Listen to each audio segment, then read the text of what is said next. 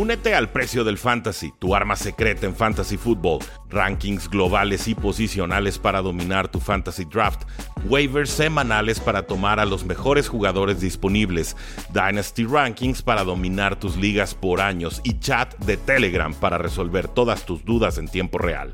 Visita stam.store diagonal precio NFL o da clic al link en este episodio para suscribirte.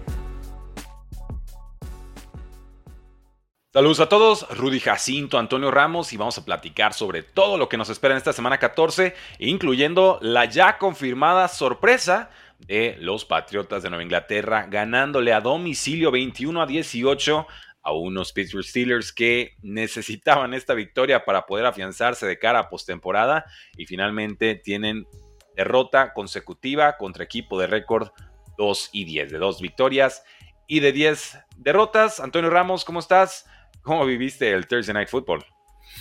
Bien, Rudy, gracias por, por invitarme como todos los viernes acá para reaccionar un poco a, al Thursday Night. Eh, qué vergüenza lo de Pittsburgh anoche, sinceramente, perder con, con, un equipo que venía tan desmado como, como New England, con muchas bajas, no solamente el récord, sino también el estado de salud de muchos, semana corta, eh, un día de viaje para New England y, y, pues parece que esa paternidad de los Patriotas sobre Steelers, incluso en las peores épocas de New England, sigue. ¿eh?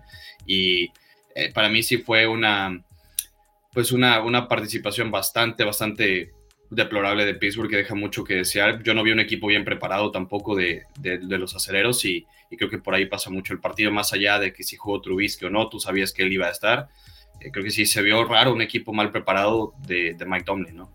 Sí, muy, extraño el partido. Finalmente eh, teníamos altas bajas de 30 y medio, que era la cifra más baja de puntos totales esperados en un partido desde 2003.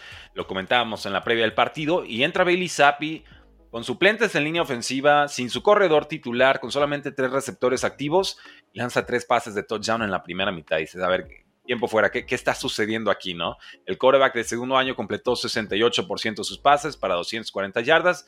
Ya en la segunda mitad, pues regresó a la realidad, ¿no? Las intercepciones, deja a Steelers en posición favorable, Steelers no logra convertir, eh, arriesga, no consigue ni tres puntos y, y, se empieza a complicar el partido. Finalmente, con los Patriots, Ezekiel Elliott tuvo 140 yardas totales y un touchdown en 29 toques de balón, una actuación retro de Zeke.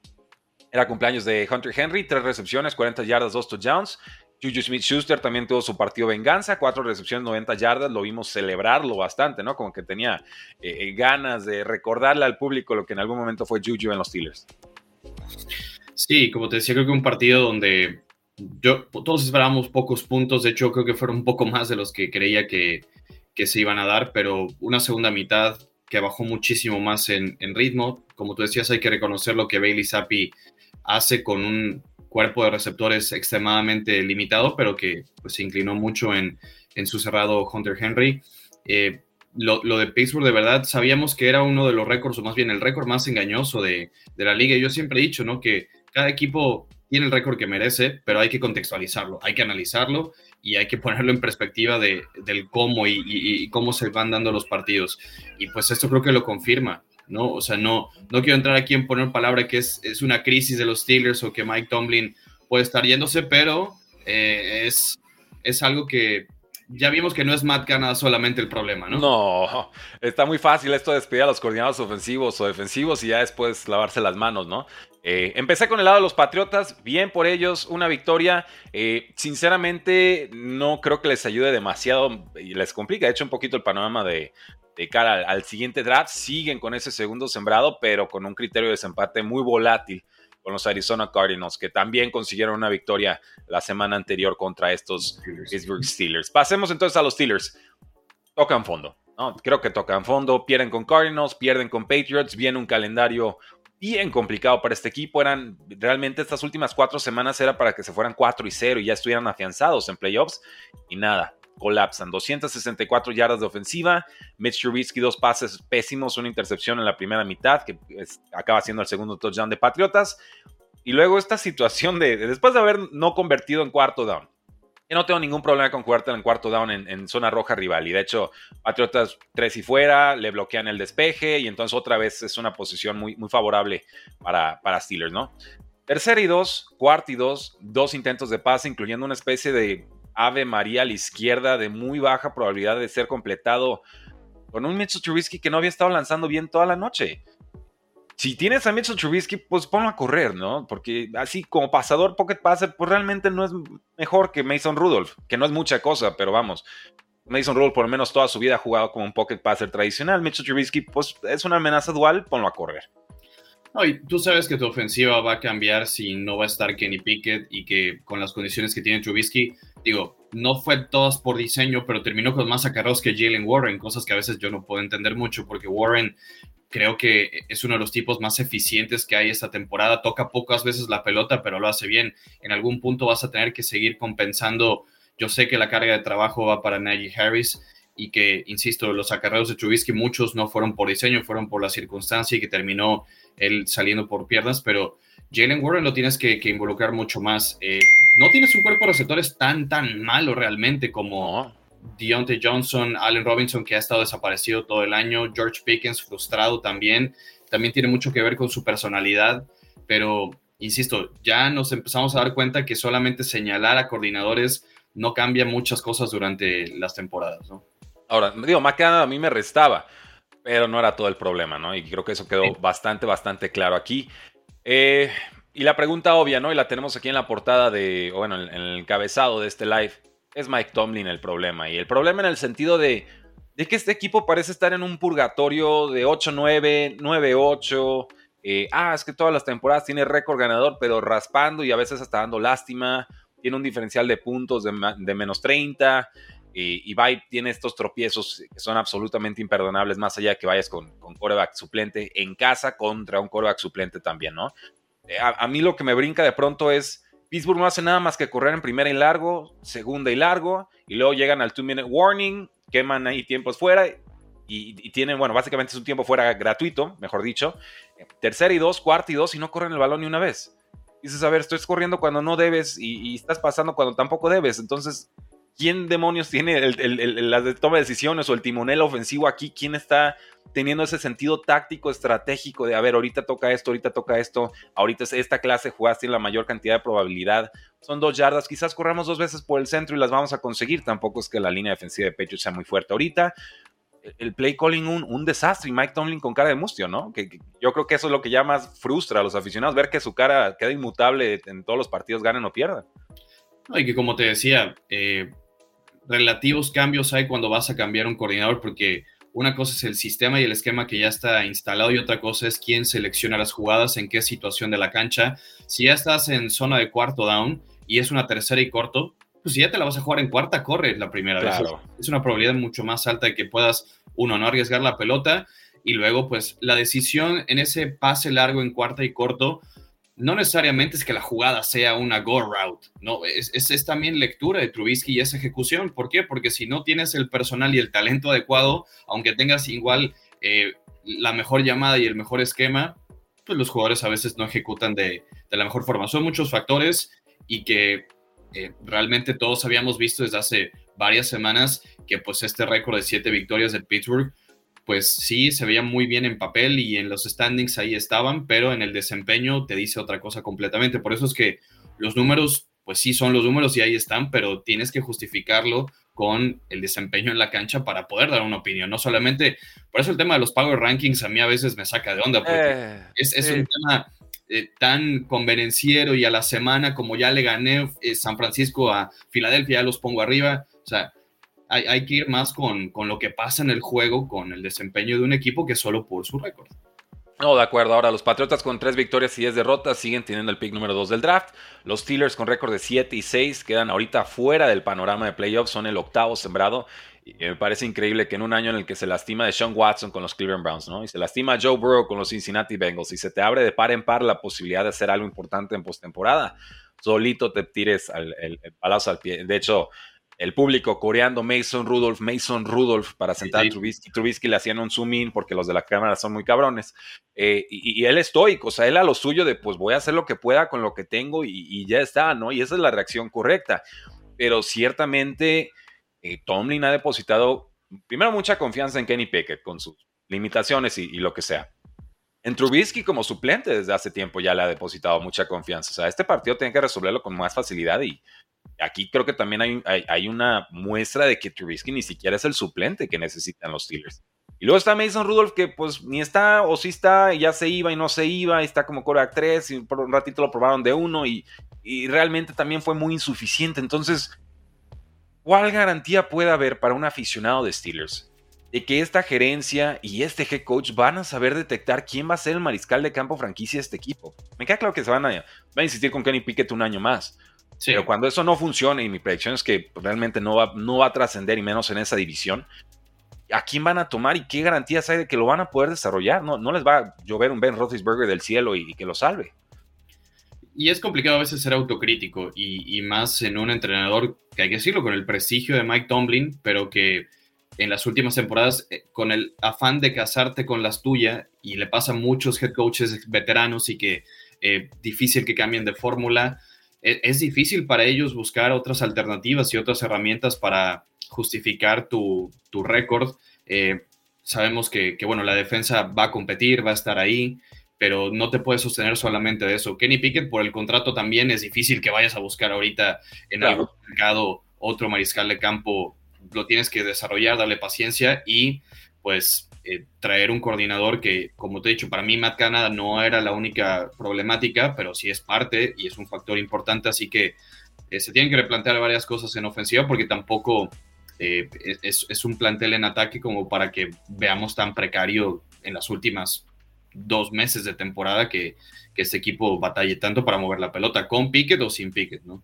Correcto. Sí, eh, Mike Tomlin de pronto me recuerda a Mike McCarthy, ¿no? Head coaches que en su momento podían ser innovadores, tuvieron su, Super Bowl, su éxito puntual, eh, ya llevan muchos años en la liga y van quedando como rebasados, ¿no? Ya en un momento de instancias de playoffs, si es que llegan a playoffs, eh, no te ofrecen un factor diferencial ni contra la camada joven que viene con todo el chip innovador, ni contra los veteranos más canijos como podrían ser un Pete Carroll o un Belichick en este caso, que en su peor temporada pues, deja completamente retratado a, Mike Tomlin y compañía, ¿no? Y, me parece increíble. Yo defendía el trabajo de Bill Belichick dejando a seis puntos a los Chargers la semana pasada, y luego veo esto y digo, a ver, le queda algo, algo en el tanque al caballero, ¿no? no es, obviamente el récord no está ahí, pero como coach me quito el sombrero y quien, y quien ya se bajó de ese barco, que Bill Belichick es buen coach, pues qué, cosas, ¿no? A ver cómo le hacen para interpretar el resultado que acaba de suceder en esta ocasión. Entonces, damas caballeros, ustedes díganos, ¿es Mike Tomlin solución, neutro o problema en los Pittsburgh Steelers? Aquí tenemos comentarios del público, nos dice Alejandro Agustín,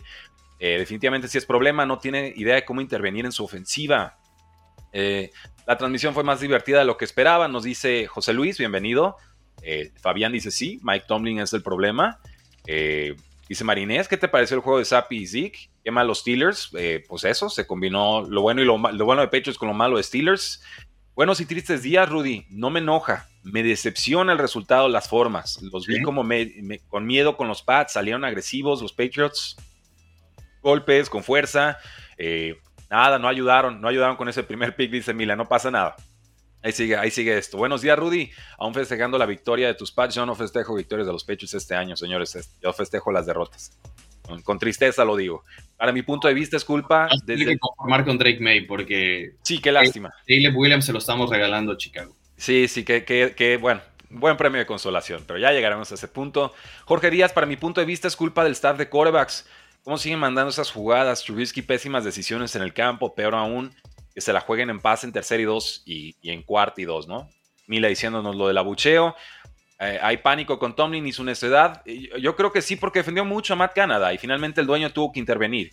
Y despuesito, despuesito, un partido de 400 yardas, se ilusionan todos y vienen los tropiezos. Pierdes 2-0, pierdes contra 2-0.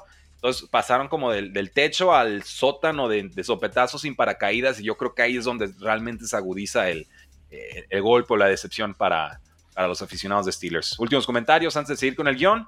Trubisky tomó muy malas decisiones. En cuarta oportunidad no busca, no debe buscar un pase de baja probabilidad. Eh, Chino, Rodrigo Solórzano dice saludos. Rudy, lo que comentábamos el lunes, ojo a la semana 18 y el duelo entre Jets y Patriots. No te atrevas a decirme que los Patriots le van a ganar a los Jets en ese eh, partido. El récord de Steelers es mentiroso. Ver partidos ganados con más suerte que buen juego como fanático de Steelers, pareciera que vemos una serie de antaño que nos gusta y al final siempre es el mismo. Eddie, perdí mi apuesta, pues sí, también duele perder las apuestas. Yo sí fui Pats a pesar de eh, ser fan de Steelers, salieron sin linebacker los Steelers y eso lo pagaron mucho y eso es una observación muy buena. Hunter Henry eh, les hizo lo que quiso en las jugadas puntuales. Así que ahí lo tienen, damas y caballeros. Patriots 21, Steelers 18. Así inicia el Thursday, bueno, la semana 14 con este Thursday Night Football que ya tuvo saborcito de sorpresa.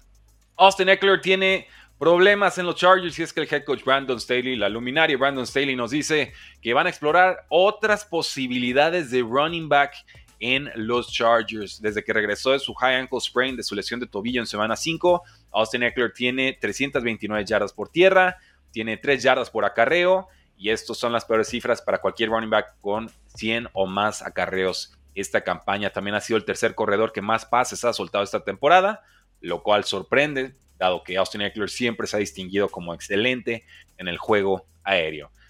Chargers contra Patriots, 18 yardas en 14 acarreos. ¿Qué, está pasando aquí? Yo creo que se necesita otra identidad en, en ese ataque de, de, Chargers. También, pues hay muchas dudas en la forma en cómo se evaluó el talento de la posición de receptor. Lo vemos con Quentin Johnson, dejar pasar a otros talentos como receptores. Eso empieza para mí mucho más de, no solo del rendimiento del jugador en sí, como, como Eckler, que creo que también pues es la vida productiva de un corredor, ¿no? Lamentablemente lo empezamos a ver cada vez más, más notorio. Eh, Chargers en general promedia solo 3.9 yardas por acarreo, es muy poco, pero empezamos a ver desde fondo, desde la construcción del roster, desde las decisiones que se toman, desde la identidad que tiene este equipo. A ver, ¿quién no quisiera tener en su equipo un mariscal de campo como Josie Herbert para justamente tener esa identidad muy clara y muy marcada? Keenan Allen, fantástico receptor, ha habido lesiones, por supuesto. Mike Williams, eh, Palmer, eh, muchos más de... Earl Everett que, se te han lesionado, pero eh, creo que sí, la posición de running back 2, que son por lo general corredores que vas a encontrar en quinta ronda, sexta ronda, ahí está el caso de Jalen Warren, ahí está el caso incluso aquí en Carolina de Chuba Hubbard, que es un corredor barato, pero que te funciona, o sea, es, es la realidad de la posición de, de running back y del mercado que hay hoy en día. Por supuesto que hay talentos superlativos como el de Bijan Robinson y que vas a pagar una ronda primera y un pick altísimo, pero eh, sí hay que saber alternar muy bien ya con un running back 2 que, sea a bajo costo, pero para mí todo parte, como te digo, de la identidad de, esta ofensiva de los Chargers que va a necesitar un cambio rotundo el año que viene. Sí, Royce Freeman firma y a la siguiente semana juega con los Rams y te produce 60 yardas. Gerald Henderson, misma ciudad, firma 60 yardas touchdown. O sea, hasta los corredores de descarte te pueden producir y eso no sucede. Yo quiero ver cuál de los dos va a ser el valiente que va a reemplazar a Austin Eckler, porque les aviso, la línea ofensiva de los Chargers es la séptima peor en bloqueo de juego terrestre. Entonces, quizás no sea tema de Austin Eckler, quizás sea tema de todo el esquema ofensivo y la evaluación de talento, que esa línea ofensiva ha sido mala desde hace rato. Joshua Kelly ha promediado 4 yardas por acarreo, hacía Sperry 2.3 esta temporada, son los únicos corredores que hay ahorita en roster. Kelly probablemente sería quien tuviera entonces más toques de balón, pero yo lo confesé ayer y lo, lo refrendo el día de hoy. Yo a Joshua Kelly en una liga de contrato lo tenía controlado por cuatro años y lo tiré después de que me dio asco las dos semanas que estuvo de titular esta campaña. Dije, lo tiro y yo ya no quiero ser más de él para que ni siquiera se me ocurra volverlo a alinear, que sea problema de alguien más. Y, te confieso, no lo voy a extrañar y si explota, qué bueno, pero para mí esa era la decisión correcta y si eso lo sé yo en mis ligas de fantasy, que no lo sepan los Chargers, ¿no? Que lo tienen ahí. Y, sin demérito de Joshua Kelly, ¿eh? que, es, que es un tipazo, he visto entrevistas, está padre, pero aquí hablamos del campo.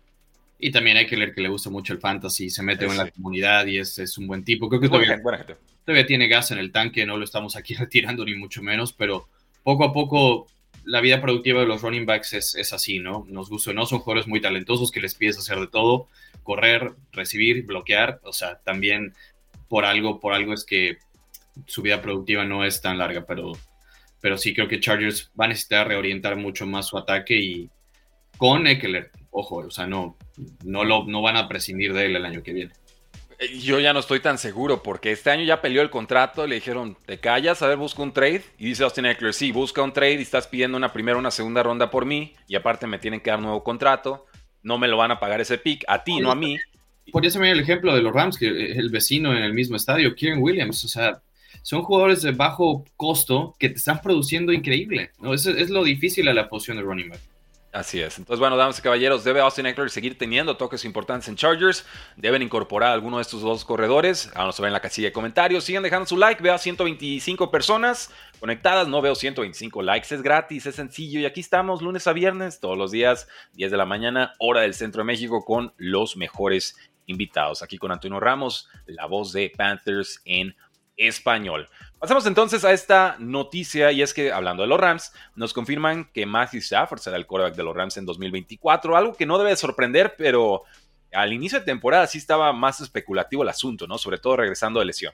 Claro, por el estado de salud y eh, creo que nos ha sorprendido a muchos con, con el nivel también y, eventualmente pues recuperar a, Cooper Cup, la gran revelación que ha sido Puka Nakua. Eh, yo creo que sigue siendo un mariscal de campo estable que te puede dar un par de años buenos, que ya, insisto, volver a, replantearte el buscar otro mariscal de campo, tiene que ser una situación muy puntual, tiene que ser el momento adecuado para que digas, tengo que ir por otro coreback, sí, mira el contrato, por ejemplo, que le dio Nueva Orleans a Derek Carr a sus 32 años, O sea, hay muchos equipos que, que, se van a aferrar a corebacks veteranos porque también echarte el desarrollo de un coreback, que se aprenda un sistema nuevo, el que sí tengo las piezas correctas para que mínimo sea funcional.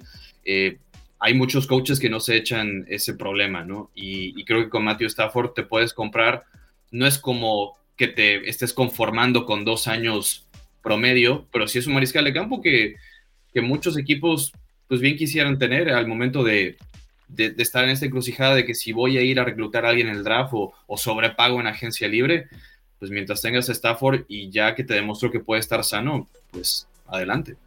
Eso, siguen siendo fans de él a sus 35 años y obviamente también sigue vinculado financieramente hablando con la organización, ya que su salario de 2024 está completamente garantizado. Si lo cambiaran antes de junio 1, dejaría a los Rams con más de 55 millones de dólares en dinero muerto. Entonces ahí es la importancia también de ver los contratos para ver qué tan viable es deshacerte o no. Hay un opt-out para el 26, ¿no? Así es. Sí, ya en el 26 ya se vuelve muy, muy costeable y hasta lo puede repartir en dos años el impacto sí, la cosa es de dinero muerto. La cosa es que, exacto, eso iba. El dead money es, es de este año, si lo terminabas corriendo, que eso no iba a pasar, el dead money era de 100 millones. El año que viene el dead money son 86 millones para el contrato de Stafford. No, es muchísimo. es dinero que ya le pagaron, nada más que no lo han reflejado en los libros, ¿no? Ya les haremos su curso de cómo funcionan las finanzas en la NFL, no se preocupen, mientras tanto se lo vamos a explicar aquí. De, de librarte de eso. Así es. En 2021 lanzó para 67% de pases completados, 287 yardas por partido, un touchdown rate de casi 7% de sus pases, completó eh, bueno, y ahorita está jugando bastante bien, ¿no? Entonces los Rams por primera vez en años tienen recursos, llámese espacio salarial y además muchos picks de draft para mejorar el entorno de Matthew Stafford. Ya no va a ser necesariamente Matthew Stafford levantando a todos, ahora se le va a poder apoyar con talento alrededor de él. Y nos hacen esta pregunta que parece muy, muy intrigante. Dice Jesús Niebla con el logo de los Lions. ¿Stafford lo consideran un Hall of Famer? En mi opinión, sí. ¿En la tuya? Mira, es buena pregunta. Yo, pues evidentemente por, por tener un anillo Super Bowl lo vas a tener que considerar. Em, ayer estaba con unos amigos platicando acá y, me decían que, que, Matt Ryan para ellos es Hall of Famer. Y yo decía, a ver, o sea, si, solo vas a ser MVP de, de un, año. un, año. y vas a perder un Super Bowl, ¿te da para ser Hall of Famer? Si esa es la realidad, pues por supuesto que Matthew Stafford entra. Yo creo que, que sí tiene argumentos para, para poder estar ahí. La producción de yardas, eh, un anillo Super Bowl, pero creo que, bueno, ya a sus 35 años, no creo que vaya a mejorar mucho más su legado. Así que va a estar para mí en la tablita. No lo, no lo tengo como un First Ballot Hall of Famer, pero creo que puede estar en la, en la plática. Creo que eventualmente entraría, pero yo con este, con este tipo de preguntas, y esta es mi opinión personal, ¿no? O sea, no, no hay una regla universal de quién sí o quién no es qué tan dominante fue en su era y realmente destacó por encima de sus compañeros de posición. Y ahí yo diría Matthew Stafford, pues siempre estuvo top 10, pero realmente nunca fue el 1, el 2. Estuvo quizás una o dos temporadas, pero fue, fueron muchas yardas de pronto estériles. No culpa suya, los Lions no competían mucho en décadas anteriores sobrevive al retiro de Megatron o el retiro sorpresa de Megatron y después hace importante también a Cooper Cup. Entonces, eh, puedo, puedo, ver argumentos de ambos lados, pero indiscutible de, ninguna manera y yo sí creo que tardaría algunos años en, llegar. Ahora, si Manning va a entrar al Salón de la Fama y yo ya me estoy haciendo la idea, pues ya este, tú y yo entramos también al Salón de la Fama y no pasa nada, ¿no? Yo, yo con esas votaciones de pronto también me, dan risa porque se vuelven más políticas de periodistas neoyorquinos que realmente de, un criterio futbolístico serio. Sí, y con Ila y los dos anillos de Super Bowl pues pesan mucho. Pesan mucho, así es. Entonces, pues bueno, dos, dos atrapadas milagrosas, igual entrada al Super Bowl, al día, entrada al Salón de la Fama, ahí lo tienen. Eh, sigamos, van a decir, ah, el Rudy es patriota, está bien resentido con Eli. No, es que se me hace que el balance de su, carrera fueron esos dos anillos y, acabó, ¿no? Nunca fue para mí un quarterback top en la NFL. Y creo que si no eres top en fuera, pues no vas a ser top en Hall of Fame. Yo no creo que solo los títulos, las estadísticas, sea la única rúbrica para que te metan al, Hall of Fame. Como tú dices, tienes que haber dejado un legado distinto en tu posición, algún impacto distinto que, hayas dejado a la liga, los años que hayas estado en tu pick, ¿no? No vas a estar porque, a ver, o sea, Tom Brady tiene dos carreras de Hall of Famer. O sea, si la divides en dos, son dos jugadores que van a entrar al Salón de la Fama en uno. Pero no, para mí no solamente son los números y, lo que ganes, pero obviamente es lo que pesa, ¿no? Y, al final nunca vamos a saber el, el, tabulador y la rúbrica oficial que se maneja, pero hay que considerar muchas más cosas que solo los números para mí. Eso, pues, ¿qué opinan, damas caballeros? Matthew Stafford al Salón de la Fama, háganos saber en la casilla de comentarios. Eh, sí, es muy, muy buena pregunta, la vi, dije, la guardo, la guardo, y la soltamos aquí en cortito, que estábamos en el tema. Eh, para mí, eventualmente, creo que para Antonio Ramos, eventualmente, pero... En un buen año donde no haya una camada muy fuerte, que sea el tercero en su votación, igual y sí. Así es, pues bueno. Pasamos entonces a fútbol colegial. A ver, platícame, Antonio Ramos. Yo sé que tú traes mucho feeling siempre por los prospectos. Te he invitado ya un par de veces a drafts en vivo. Nos ha ido excelente en días 1, día 2, rondas 2, rondas 3. Eh, Jaden Daniels, quarterback, LSU. Ya múltiples analistas, incluyendo Dane Brugler, que es muy respetado, lo están proyectando como un pick top 10 a este quarterback de LSU, que además espera que gane el trofeo Heisman esta semana. 6'4 de altura, 2'10 libras, eh, tiene una temporada fenomenal en el aspecto estadístico contra defensivas top de la nación. Completa 72% de sus pases, 3.812 yardas, 40 touchdowns, 4 intercepciones y el factor extra. Por tierra, 1.134 yardas, 10 touchdowns en 135 acarreos, que son más de 8 yardas por acarreo. Es una cifra absolutamente espectacular uno de cinco quarterbacks colegiales que han corrido para más de mil yardas en una temporada. Y ahí les va el resto de la lista. Sean Watson, Lamar Jackson, Kyler Murray, Jalen Hurts. Yo creo que va a ser Heisman. Eh, fue muy buena temporada de Michael Penix, fue buena temporada de Bo Nix también, que se transfirió de Auburn a Oregon y que pues ya está en el último su carrera colegial como elegible. Yo creo que Jaden Daniels, el fit ideal, y no lo digo porque quisiera que eso pase, pero por, por, por cómo se está armando esa ofensiva, lo que, lo que hace falta de esa ofensiva como a los Falcons, Jaden Daniels en Atlanta sería espectacular con Bijan Robinson, Greg London y Kyle Pitts. Bueno, poner ese talento, nada más falta, ya si, si con eso Smith no puede armar un buen equipo en ofensiva, digo, eh, creo, creo que es un fit ideal, es un tipo dinámico, electrizante, no tampoco estuvo con el mejor plantel del SU, hay que decirlo, que tiene un par de muy buenos receptores.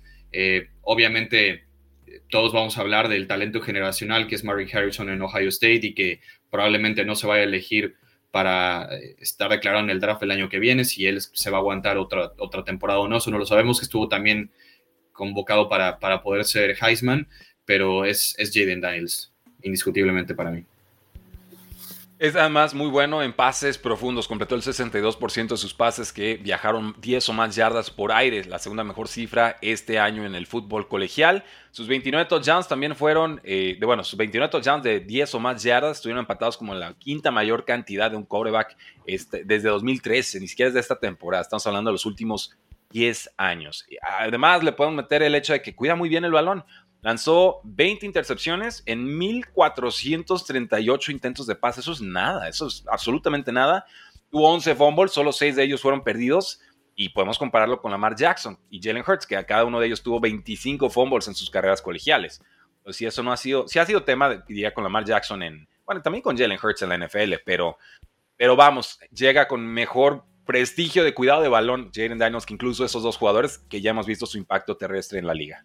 Y mire, yo sé que las evaluaciones cada año son distintas y también los scouts van mejorando sus procesos para, para cómo decidir y, no quiero venir aquí a, tocar otras fibras porque si Mitch Trubisky con una temporada tan deplorable fue un pick altísimo. En colegial, hablo en North Carolina, pues Jaden Daniels me, imagino que debería ser top 10, o sea, por favor, y creo que de eso también aprende mucho la liga y, y los scouts y los GMs de cómo evalúan creo que es un talento que no es el producto finalizado, como pasador va a tener que mejorar muchas cosas también, pero es el proceso para poder mejorar en, en la NFL para cualquier jugador y, quizás tome tiempo en que él madure. Tampoco he escuchado que muchos lo comparan con Trey Lance. El nivel en el que juega Nada que eh, ver.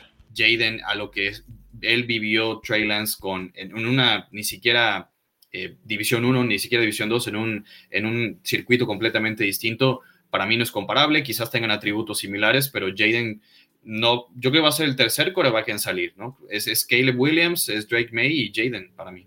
Y sí, todos en el top 10. Sí, las comparaciones con Trey Lance son sencillas porque pues físicamente y atléticamente son, y, el brazo es muy fuerte también, pero vamos, estamos hablando de que eran 1438 pases. Trey Lance a duras penas jugó una temporada, ¿no? Y en, una ofensiva súper terrestre en North Dakota State.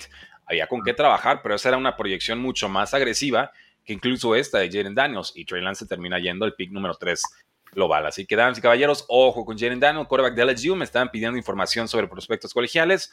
Ya se los vamos a empezar a racionar en algunos de estos lives semana a semana.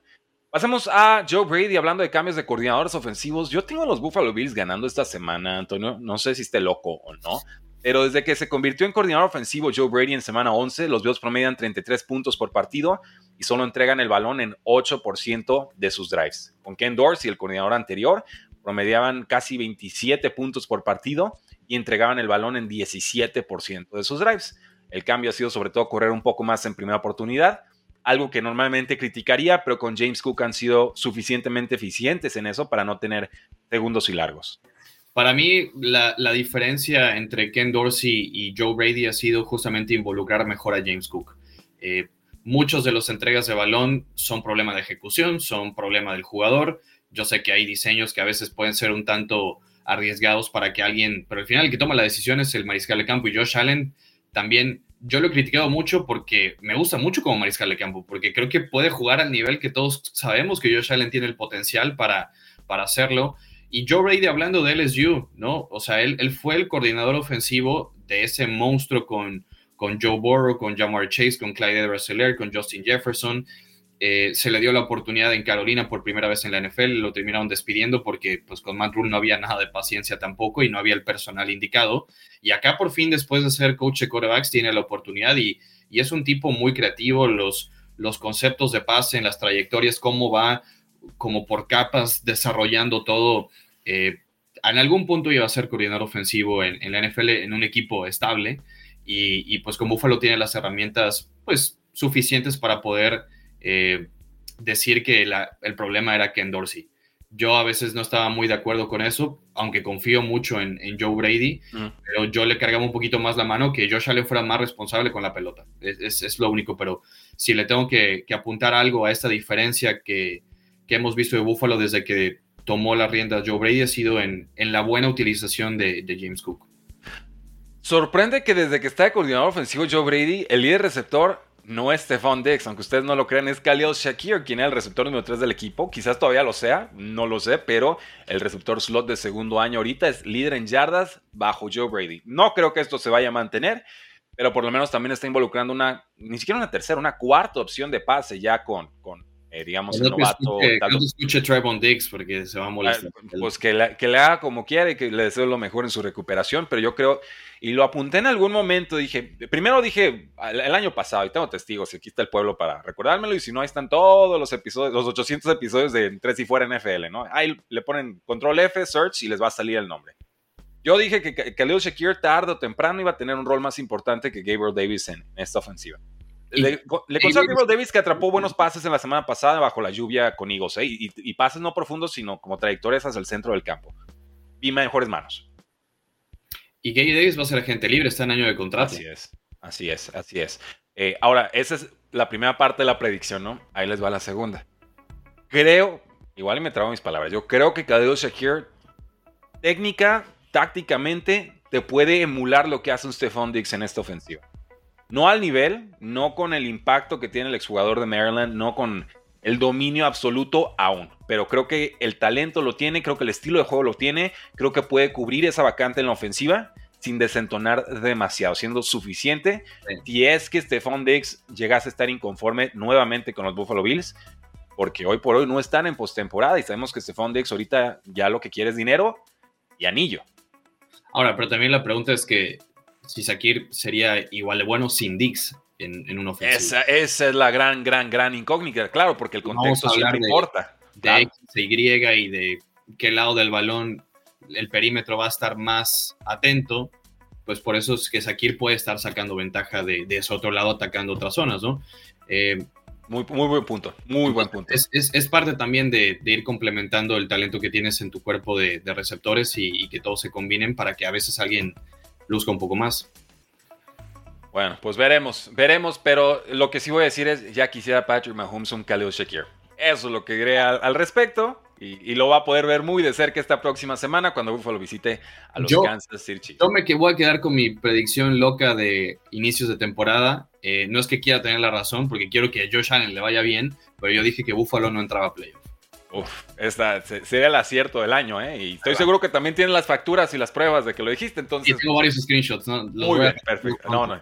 Cuídalos, cuídalos como oro, porque la gente no te va a creer. Está increíble esa predicción y está. Hoy es mucho más probable que suceda a que no suceda. Sí, pero estoy levantando con John Brady y de verdad es que por, por lo que yo vi aquí de cerca con él en Carolina, es un tipo muy inteligente y le va a ir bien.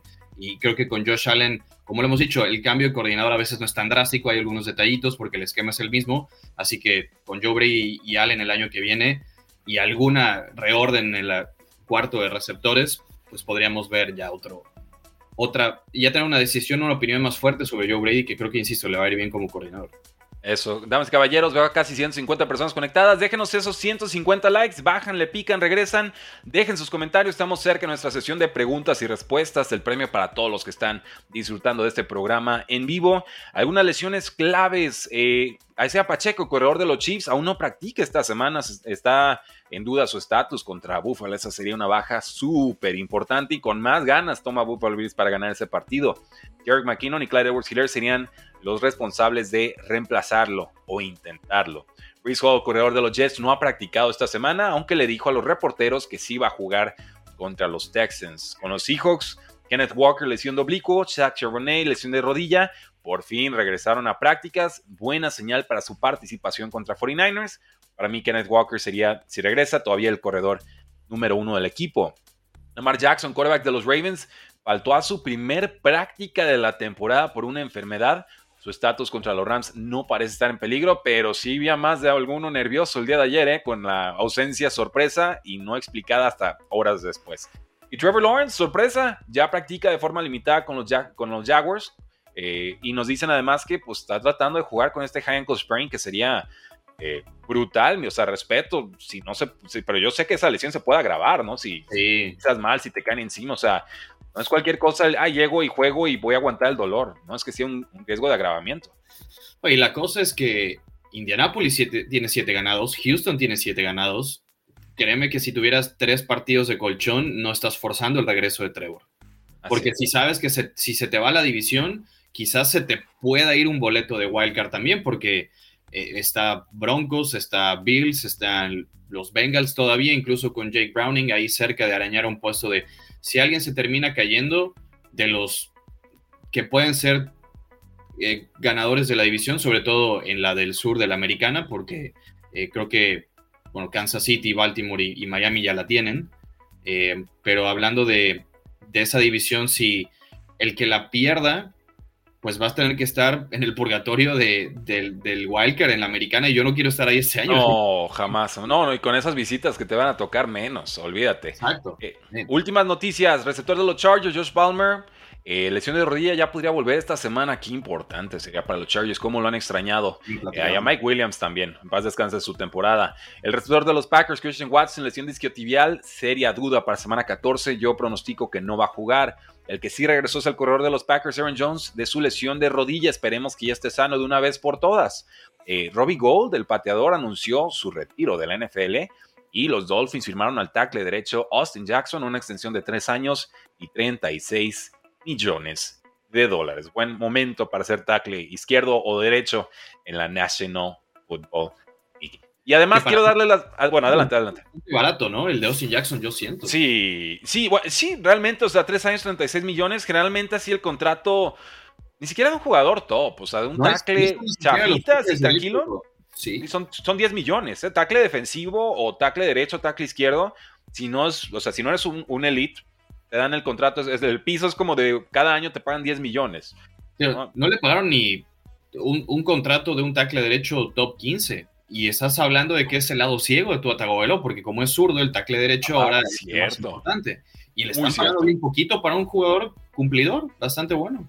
Bueno, eh, es el tema, mientras más pronto firmas, pues menos dinero cobras. Más pronto puedes asegurar tu contrato y ya no tienes que preocuparte de que si una lesión o no, pero yo soy más partidario de que si has producido, el equipo sabe que vales, pues acércate a agencia libre, ponnos a sudar tantito y eso pues siempre, siempre se monetiza. Igual y, él creía que en dinero garantizado Miami le, podía dar más, que eso es pues, lo que muchos jugadores quieren eh, pues asegurar, ¿no? Sí, no, y es dinero que transforma tu vida y la de tu familia y la de muchas generaciones si lo cuidas, ¿no? Entonces tampoco los, lesiones. Ah, sí, una lesión y, ya estás viviendo de contrato año por año de dos o tres milloncitos de dólares. Totalmente válido. Eh, gracias a todos los que se han unido como fans del éxito. Ese botoncito que dice unirse en la parte de abajo les da, por supuesto, trato preferencial en el canal. Siempre que veo sus comentarios los respondo primero. Y además les da acceso a unos cuantos stickers, ¿no? El, sticker del precio del éxito con Cooper Cup eh, un sticker de un Rudy que sale así medio raro, pero ahí está, por si lo quieren usar papayasear, eh, una papaya en honor a Desmond Ritter, una caricatura, y por supuesto también tenemos un Kirby, porque pues me encanta Kirby y a quien no le gusta Kirby, entonces quieren publicar un Kirby, publiquen a Kirby. Pues bueno, damas y caballeros, gracias a que ya se unieron suficientes personas, podemos anunciar dos stickers más, y estos no los esperaban, pero ahí les van.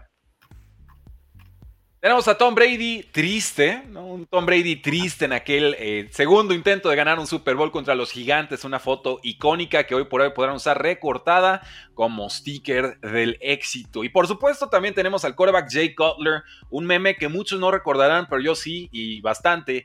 Eh, Jay Cutler siempre conocido por su infinita apatía hacia cualquier situación positiva o negativa en su vida.